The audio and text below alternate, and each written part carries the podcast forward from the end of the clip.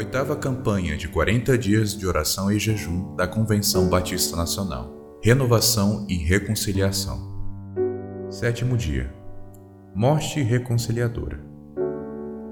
Mas Jesus, dando um forte grito, expirou. E o véu do santuário se rasgou em duas partes, de alto a baixo. Marcos 15, 37 e 38. Deus desde o princípio, desejou uma relação próxima com a humanidade.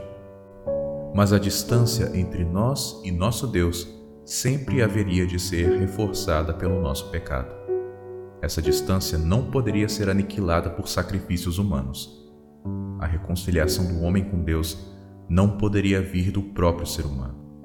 Não havia em nós santidade e dignidade. Por isso, o Cordeiro de Deus Jesus Cristo, bradou da cruz e, exalando vida através de sua morte, rompeu o véu da separação, provendo-nos acesso à presença de Deus em sua morte reconciliadora.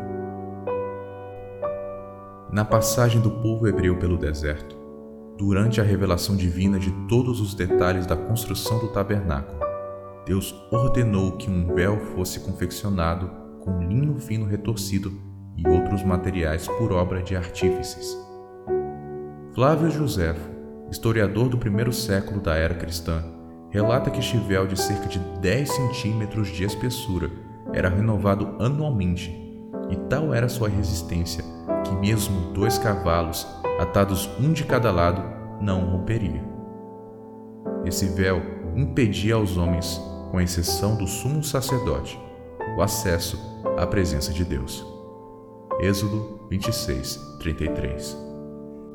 O último obstáculo para o Santíssimo não era um véu feito por mãos humanas, mas um sangue que a humanidade nunca poderia derramar. Obrigado, Senhor Jesus, por Sua morte que nos trouxe vida na presença de Deus. Pastor Wellington Muniz, Igreja Batista Colheita, Magé, Rio de Janeiro. Motivo de oração em gratidão pelo sacrifício reconciliador de Jesus, pelas hormibãs da região norte.